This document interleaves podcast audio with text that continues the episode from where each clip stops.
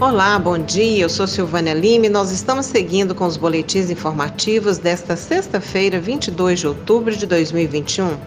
Fique ligado em nossa programação pelo rádio nos 870m, através do site radio.fg.br e pelo aplicativo Minha UFG. Acesse também a emissora pelas redes sociais no Instagram e Facebook.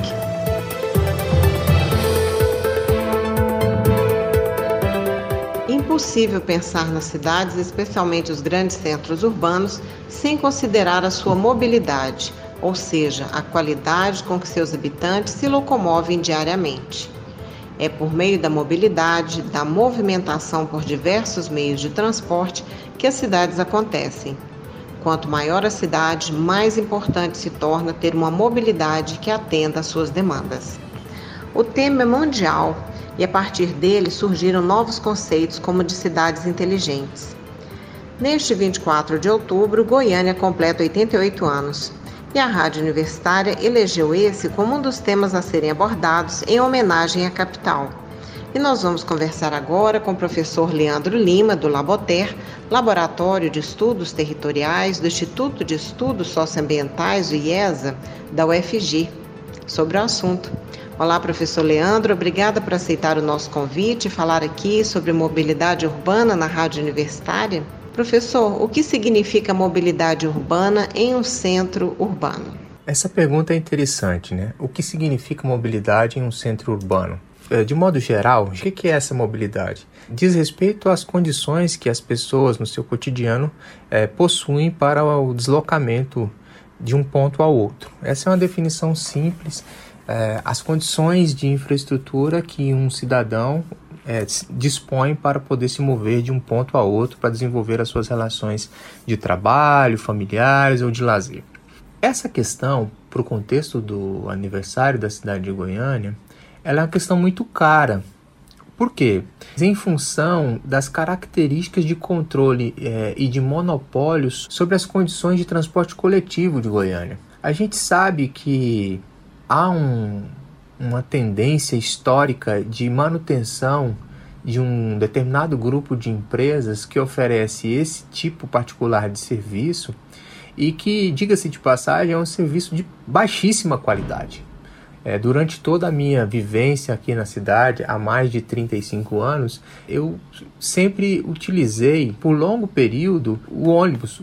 E é muito complicado é, se deslocar pela cidade em função do modal e da organização do sistema de transporte.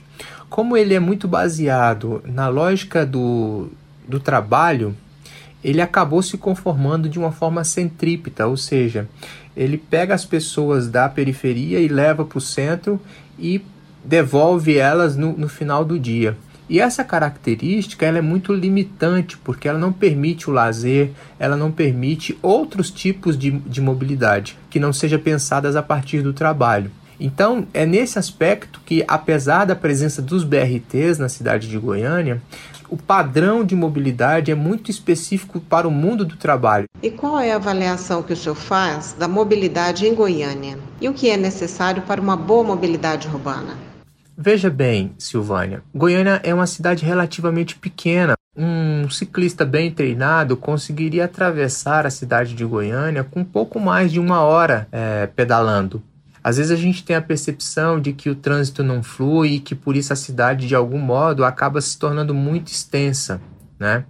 É, mas Goiânia é uma cidade muito pequena, se ela for considerada isoladamente. Se você pegar ela no contexto metropolitano, ela tem uma extensão considerável, mas se tratando especificamente de Goiânia, é, não é muito difícil você pensar outras alternativas para a mobilidade. Por exemplo, um sujeito que esteja interessado em sair de um ponto da região leste de Goiânia e acessar um, um posto de trabalho no setor bueno, ele não vai gastar mais do que 25, 30 minutos pedalando. Mas se ele optasse é, em fazer esse deslocamento é, via transporte coletivo, tra ele gastaria aí tranquilamente uma hora, dadas as características e as peculiaridades é, do transporte coletivo, seja do ponto de vista da baixa oferta eh, de linhas de ônibus, seja da baixa quantidade de ônibus circulando nessas linhas e os processos de baldeamento que esse sujeito ainda precisa fazer dentro dos terminais de, de transporte coletivo. Então veja bem, a avaliação que a gente faz é de que é necessário pensar em outros modais de transporte é, para que a, a cidade possa escapar dessa lógica do transporte coletivo. E aqui eu não estou fazendo a defesa de um, de um transporte individual que seja baseado no mérito das pessoas, não. Eu estou fazendo uma defesa de outras políticas públicas para o transporte que permitam outras oportunidades que não seja somente o transporte coletivo. Né? Eu penso que uma forma de brindar a cidade nesses 89 anos seria a gestão pública, é levar ciclofaixas para as periferias, para que as pessoas pensem mais que elas podem, além de se mover com maior facilidade, praticar uma atividade física, é, praticar uma atividade de lazer, por que não? Né, passear com a família, mas se a, a ideia de ciclofaixa fica restrita ao centro, ela privilegia um grupo específico dessa, dessa cidade e não os citadinos de forma geral, né? Professor Leandro, quais são os ganhos de um meio de transporte coletivo de qualidade para a população? Distribuir responsabilidade com todos é fundamental. Todo mundo tem responsabilidade no trânsito: o pedestre, o cidadão, o ciclista, o dono da caminhonete, né? Mas veja bem, o maior responsável por uma política pública é o poder público, são os nossos gestores. Não é possível distribuir responsabilidades né, se a capacidade de, de, de, sanar problemas são distintas. É como o discurso que se faz em relação à preservação da água. A gente sabe que todos nós precisamos da água, mas tem é, grupos específicos que demandam muito mais água no seu cotidiano do que outras. Então é necessário distribuir responsabilidades de forma que os que mais consomem, os que mais precisam, os que mais demandam, tenham responsabilidades sobre uma determinada política pública. Então, eu penso que o pedestre tem responsabilidade, o cidadão tem a responsabilidade, mas, acima de tudo, o poder público deve investir nas campanhas de educação para o trânsito e não só em relação à sua conscientização, mas na diversificação das possibilidades de mobilidade. Né? Quando a gente fala de educação para o trânsito numa cidade caótica quanto a nossa, e não adianta, é, Silvânia, construir viadutos. Né? Construir viadutos é importante para resolver problemas pontuais de afogamento de trânsito, mas isso não muda a característica do modal rodoviário. Né? E isso a literatura já dá conta, os gestores, é, eu digo os técnicos das prefeituras sabem disso, mas em função dessa característica anárquica do mercado imobiliário que demanda por expansão urbana, Infelizmente, a política pública é capturada por esses interesses e, de fato, ela acaba por não atender às reais necessidades da mobilidade urbana no cotidiano. Eu penso que aqueles que mais demandam por expansão urbana, eles deveriam ser os maiores responsáveis pelas formas e pelas possibilidades da diversificação da política pública de mobilidade. Se eu acredito que outras possibilidades são exequíveis, Claro que sim, o, o, o mundo é, afora está repleto de exemplos de que é possível você pensar outros padrões de mobilidade para a cidade que não seja baseado apenas no automóvel particular. Mas infelizmente não há nessa data tão especial nada em Goiânia indicando que nós estejamos próximos de uma ruptura deste modal individualista que só gera congestionamento. Quando se fala em mobilidade urbana, isso traz uma responsabilidade de todos, não é mesmo, professor? O pedestre, o cidadão, tem uma participação importante na qualidade dessa movimentação, sobretudo cumprindo as regras e sendo importante aí as campanhas de educação para o trânsito, não é mesmo? Mas de quem é a maior responsabilidade sobre isso? O que a gente precisa ter em vista é que a cidade não é um sujeito, ela é constituída de diversos sujeitos e cada um paga o preço é, de acordo com as condições materiais do seu tempo. Então, nesse sentido, resta muito pouco para comemorar nesses 89 anos de Goiânia.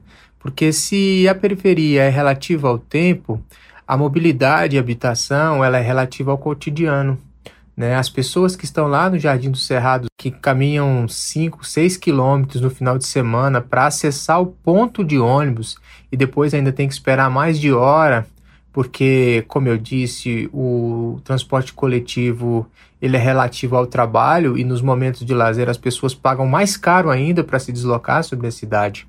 É, a habitação periferizada do cotidiano torna a vida dessas pessoas é, sem muitas margens para manobra e sem muitos motivos para comemorar. Eu não tenho aqui a procuração para falar em nome dessas pessoas que moram na periferia, mas o fato é que se a maior política urbana que o Brasil já viveu, que é o Minha Casa Minha Vida, decidiu, no contexto de Goiânia, colocar o Jardim do Cerrado na periferia, na conurbação com Trindade, e a política de mobilidade urbana coloca o ponto de ônibus 5, 6 quilômetros longe da casa das pessoas, né, nós não temos que comemorar esse tipo de política urbana. Pelo contrário, se essa é uma mensagem que merece ser registrada na, na data de celebração do aniversário de Goiânia, é que os goianienses, dentro desse contexto mais amplo, têm muito pouco a, a comemorar. Né? E isso tem a ver com essa característica anárquica do mercado imobiliário que conduz a política pública para o pior tipo de cidade que a gente gostaria de viver.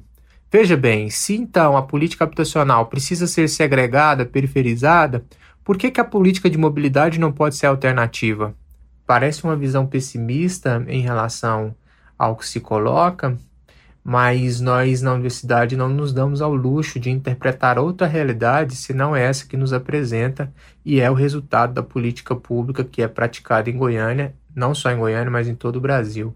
Infelizmente é isso. Professor, nós falamos muito sobre os problemas né, da mobilidade urbana. Existe algo a se comemorar nesse, nesse tema, né, em Goiânia? Pois bem, Silvânia, o que comemorar nesses 89 anos de Goiânia? Vamos lá, sobra muito pouco.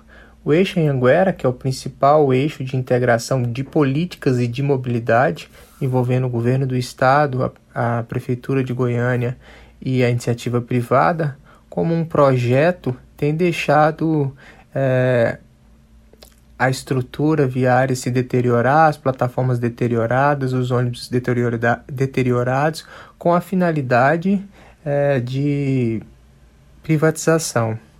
É, do ponto de vista da mobilidade, essas periferias novas que foram estruturadas dentro do programa do Minha Casa Minha Vida hoje, como eu disse, pensadas a partir do transporte coletivo vinculado à dinâmica do trabalho, é, isola as pessoas num ponto da cidade em que elas não gostariam de estar, e aí agora o Uber não vai, o motoboy não quer ir, o preço do combustível está caro e as pessoas não têm como sair das, dessas periferias. Para piorar a situação, é, do ponto de vista da segurança da habitação, é, quem acessar o site da Caixa Econômica na barra de leilão vai identificar lá várias dessas moradias é, sendo executadas é, do ponto de vista da sua hipoteca. Né? A cidade, por assim dizer, é um canteiro de obras inacabadas, tem viadutos aí para muitas é, direções, mas todos eles por fazer. Né? É, e como a experiência já identificou agora recentemente, o nosso plano diretor né, está hoje sendo pautado pelo mercado imobiliário e a gente sabe que o resultado é, dessas políticas públicas é, são de características nefastas do ponto de vista é, da própria reprodução da cidade. Então, infelizmente, não há muito o que comemorar nessa data né, é, de aniversário da cidade de Goiânia.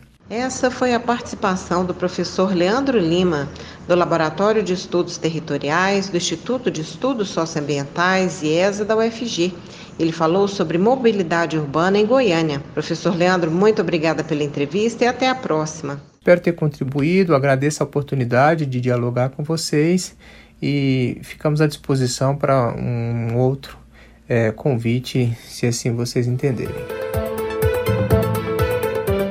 O boletim informativo da Rádio Universitária volta logo mais às 15 horas e 18 horas e 30 minutos. Fique ligado em nossa programação nos 870m, pelo site radio.fg.br e pelo aplicativo Minha UFG. Nós também estamos nas redes sociais. Acesse a Rádio Universitária no Instagram e Facebook e não deixe de conferir os informativos em formato de podcast também nas plataformas digitais de áudio. Silvânia Lima para a Rádio Universitária.